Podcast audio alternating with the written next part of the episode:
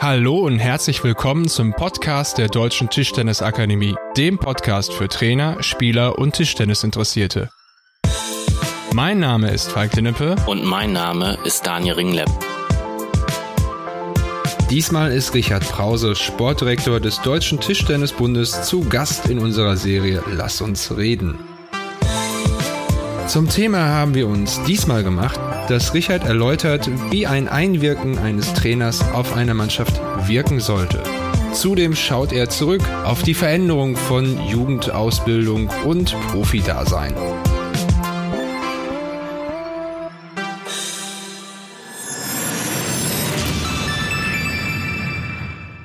Herr Brause, wir gehen zurück nach Gönnern. Danny heißt er, Helmut Hampel, Slobodan Grujic und Sie. Was haben die gemeinsam? Ja, wir haben damals in, in, in Gönnern alle, alle, alle gespielt. Ähm, ja, ich hatte damals eine äh, ne, ne, ne WG mit Danny heißt er. Und äh, der Slobodan Grujic, äh, der äh, war sozusagen der, weil der die Straße oben drüber gewohnt hat, der uns dann äh, äh, meist noch ein bisschen mit Kaffee und Kuchen zusätzlich versorgt hat. Ja, und Helmut Hampel war der, der äh, quasi den ganzen Laden zusammengehalten hat. Aber ich bin mir noch nicht genau sicher, auf was sie jetzt da final raus wollen. Gerne. Ähm, es ist aber auch ein bisschen konstruiert, aber ich habe auch einen Tipp bekommen von Danny Heister. Ähm, Helmut Hampel, Chef, äh, Cheftrainer vom Bundesstützpunkt ähm, Slobodan Grujic, Cheftrainer Bundesligist Saarbrücken. Ähm, Danny Heißer, Cheftrainer Borussia Düsseldorf. Richard Brause, ehemaliger Nationalmannschaftstrainer und jetzt Sportdirektor, ist vielleicht eine andere Funktion. Und wen ich auch, nee, wobei er spielte nicht, doch, spielt er auch. Jörg Rosskopf habe ich auch noch vergessen.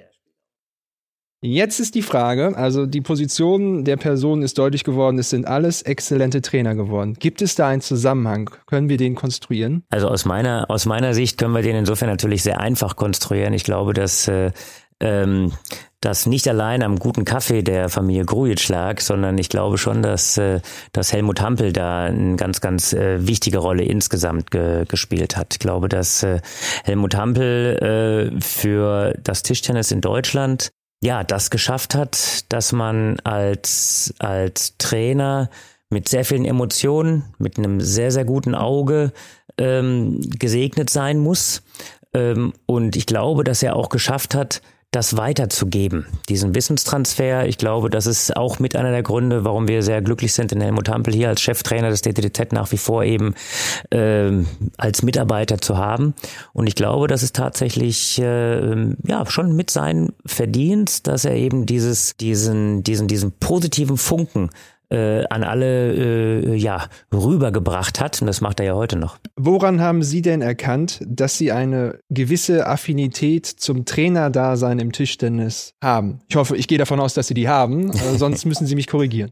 Nein, nein, das ist, das ist schon so. Ich habe das, hab das ja, mich hat das früher auch äh, schon ganz am Anfang einfach ähm, angetrieben, dass ich, dass ich verstehen wollte, ähm, wie die Menschen ticken, wie die Tischtennisspieler ticken, wie sie ihr, ihr Spiel konstruieren, wie sie ihr Spiel aufbauen.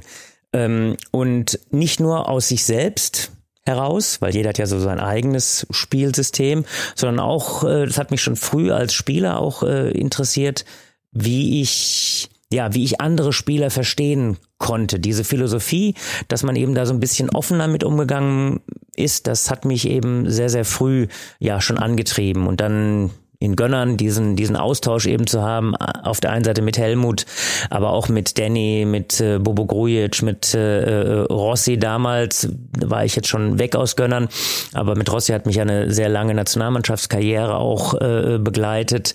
Und dieser Austausch, den fand ich immer ungemein spannend. Und äh, das ist etwas, was ich glaube, was wir auch in Deutschland noch ein bisschen intensiver vielleicht machen müssen oder machen können, dass das Tischtennis tatsächlich ähm, auch nach dem Training noch weitergeht, dass dieser Austausch, der in Asien sehr, sehr häufig äh, gemacht wird, wo man einfach dann ja eine Theoriestunde Tischtennis machst. Warum, warum hast du das gemacht? Warum hast du das gemacht? Ich habe das früher in der Bundesliga, als wir mit sehr vielen äh, Chinesen gespielt haben, ähm, habe ich äh, mich dann gefragt, okay, jetzt habt ihr da eine halbe Stunde mit, mit deinem Gegner, hast du zusammengesessen auf Chinesisch, was habt ihr gesprochen? Sagt er, ja, wir haben über unsere Matches gesprochen, wir haben über unsere Spiele gesprochen. Und das haben wir dann auch versucht, ähm, ja, äh, als, als Spieler zumindest zu verstehen, nachzuempfinden. Und ich glaube, die Spieler, die sich in diese Richtung entwickeln, das sind dann auch Spieler, die das Potenzial haben, ein guter Trainer zu werden. Mit welcher persönlichen Eigenschaft oder Charakterzug haben Sie feststellen können, haben Sie eine größte Übereinkunft mit der Trainertätigkeit und mit welcher persönlichen Eigenschaft vielleicht äh, sogar noch einen Widerspruch erfahren oder sogar Gegenwehr? Also ähm, ich sag mal, manchmal war ich vielleicht zu akribisch. Äh, für mich ist es, ich habe es vorhin erwähnt, äh, es ist ganz wichtig, dass man als Vorbild vorangeht und äh, dass man, äh, äh, ähm, wenn man das Training um neun Uhr beginnen lässt, dass man als Trainer um Viertel vor neun da ist und dass man diese Vorbildfunktion ähm, den Spielern wirklich vorlebt und dann ziehen auch 99 Prozent der Spieler mit, weil da gehen die Spieler mit und die lassen einen da nicht allein und die ziehen das gemeinsam äh, auch äh, durch, wenn das Team eben stimmt. Ähm, ich musste ein bisschen lernen, da auch Luft dran zu lassen ähm, dass eben jeder Spieler auch ein bisschen anders ist und äh, dass man eben zwar eine grundsätzliche Richtung ausgeben muss, aber dass man tatsächlich auch äh, auf die individuelle Art mancher Spieler eingeht, wenn man aus jedem einzelnen Spieler das Maximum herausholen möchte. Wie siehst du da die Entwicklung der, der neuen Generation an Spielern, was, was sowas angeht? Naja, es ist, es ist tatsächlich so, dass äh, ähm, diese, diese Grundsätzlichkeit, diese Bereitschaft, über die Grenzen zu gehen, dass das vielleicht in, äh, in und das ist jetzt mal weg vom Tischtennis, ist einfach so, ein, so, ein, so, so eine Generationengeschichte, ähm, zu schauen, wo sie Grenzen sind und die versuchen, über diese Grenze herüber sich zu entwickeln, weil darum geht's ja letztendlich, dass heute viele Dinge etwas einfacher geworden sind im tagtäglichen, im, im tagtäglichen Leben, im Umgang, alles ist möglich. Ja, vieles ist möglich. Ich will in Urlaub fahren, wir fahren in Urlaub. Ich möchte ein Auto kaufen, ich kaufe ein Auto. Ich spinne jetzt mal solche Sachen. Ähm, und die Sachen sich sehr akribisch zu erarbeiten, mit der Möglichkeit, es vielleicht gar nicht zu schaffen, das ist in der Gesellschaft nicht mehr so modern in, in, in manchen Bereichen, aber im Leistungssport eine Grundvoraussetzung. Bereit sein, ähm, alles auf eine Karte zu setzen aber nicht hundertprozentig zu wissen, was kommt.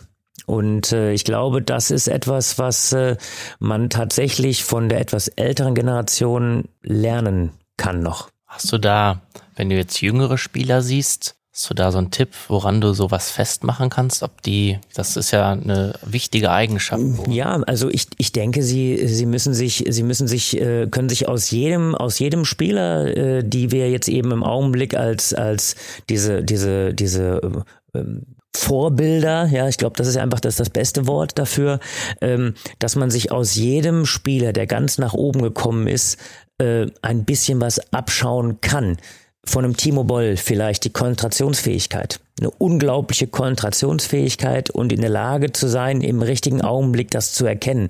Dieses Fokussieren auf den Augenblick. Eine, von einem Dimitri Ovtcharov, äh, diese, diese Besessenheit, auch im Training, diese, dieses immer weiter, weiter, immer weiter, hm, was Oli Kahn ja auch mal so ein bisschen in den Raum gestellt hat, finde ich eine ganz, ganz grundlegende Eigenschaft von ähm, einem Bastian Steger vielleicht, dieses Akribische. Und äh, das wäre vielleicht eben tatsächlich auch, auch nochmal eine gute Idee, ähm, die etwas jüngeren Spieler mal damit auszustatten, mal zu beschreiben, was macht denn ein Timo Boll aus? Was macht denn ein Dimitri Ovtcharov auf? Sind das denn diese Attribute, die ich jetzt genannt habe, wohl wissen, dass ich sie kenne und einschätzen kann.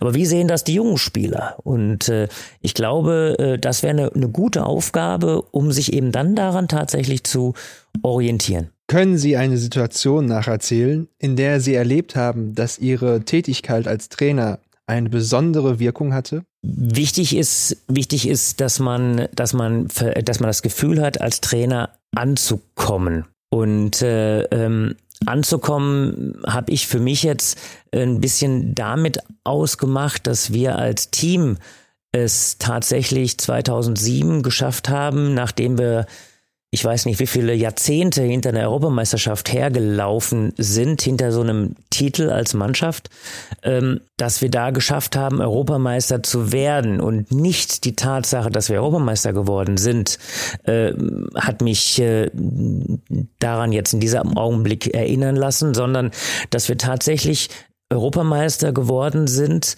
mit einem Jörg Rosskopf, der noch gut genug gewesen ist, mit einem Timo Boll, der richtig im Saft damals schon stand und mit einem Dimitri Ovtcharov, der gerade auf dem Weg nach oben war. Und diese, ich sag mal, drei Generationen, ähm, flankiert von einem Bastian Steger und einem Christian Süß damals in dieser, in dieser Mannschaft, diese drei Generationen im Team unter einen Hut zu bringen, ähm, das ist sicherlich sehr, sehr, sehr, sehr speziell gewesen. Ja, und da habe ich Gefühl gehabt, Mensch, hier, ähm, das hat funktioniert. Ja, worauf ich hinausgehen möchte oder worauf ich hinaus möchte, ist die Tatsache, dass ich mir immer vor Augen halte, ähm, dass man als Trainer einen Motivationserhalt haben muss.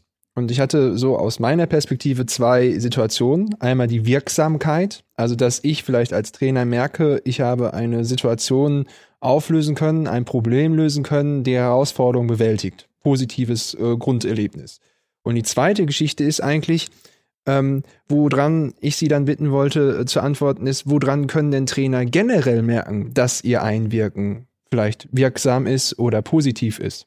Also ich denke, das äh, ähm, braucht man gar nicht an, an großen Dingen festmachen. Mhm. Das sind das sind so so kleine Dinge, wenn es tatsächlich äh, äh die Mannschaft ähm, von sich aus macht, den Trainer richtig mitzunehmen in so kleinen Bereichen. Also ich habe vorhin mal geschildert, dass äh, äh, Timo, äh, Dimitri und Christian mich hochgenommen haben äh, auf auf dieses auf dieses Treppchen, weil gefühlt haben die haben die wohl diesen diesen also ja dieses Gefühl gehabt, äh, gefühlt dieses Gefühl, also haben dieses Gefühl gehabt, äh, Mensch, der gehört da irgendwie dazu.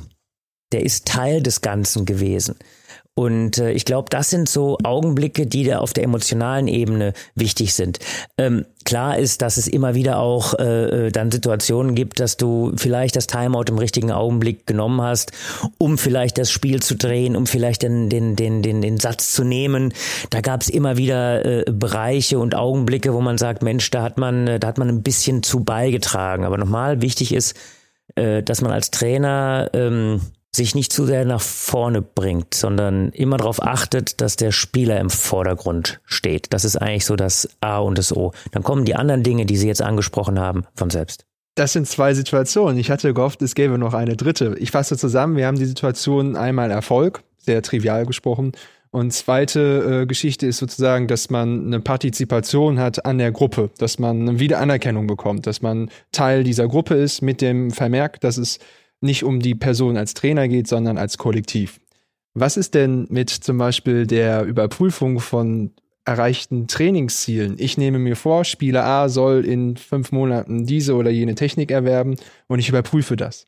Also, dass man auch auf seine Arbeit in der Halle vielleicht mal eine Möglichkeit hat, irgendwie sein Wirken, sein, sein Handeln in dem Sinne in die Feedback-Schleife sozusagen seines Wirkens berücksichtigt das ist für mich so normal gewesen, okay. dass ich äh, daran jetzt nicht, äh, äh, nicht, nicht gedacht habe, weil äh, ich schaffe ja nicht eine Mannschaft zu entwickeln, wenn ich nicht es schaffe, auch spielerisch Spieler weiterzuentwickeln. Sei es äh, mit einem äh, kompletteren Spiel äh, über dem Tisch oder sei es mit einer Aufschlagvariante. Ähm, das ist eine normale Sache. Also daran Hätte ich jetzt ganz zum Schluss gedacht, weil es ist einfach normal im tagtäglichen. Du setzt Ziele, äh, du machst jedes Mal alle, alle zwei, drei Monate überprüfst du, geht da irgendwas Neues? Haben wir das, was wir von der Platzierung her oder äh, von dem Vorhandrückschlag her, äh, was wir uns da vorgenommen haben, haben wir da was verändert? Haben wir was erreicht? Äh, spielt der eine Spieler ein bisschen früher den Ball? Spielt der eine Spieler ein bisschen später, weil es eben, äh, weil er zu risikolastig war? Also das sind, denke ich, Dinge, die, die sind mir so in Fleisch und Blut äh, übergegangen, dass ich daran ja gar nicht mehr gedacht habe. Aber es ist eine normale Geschichte, natürlich. Ja.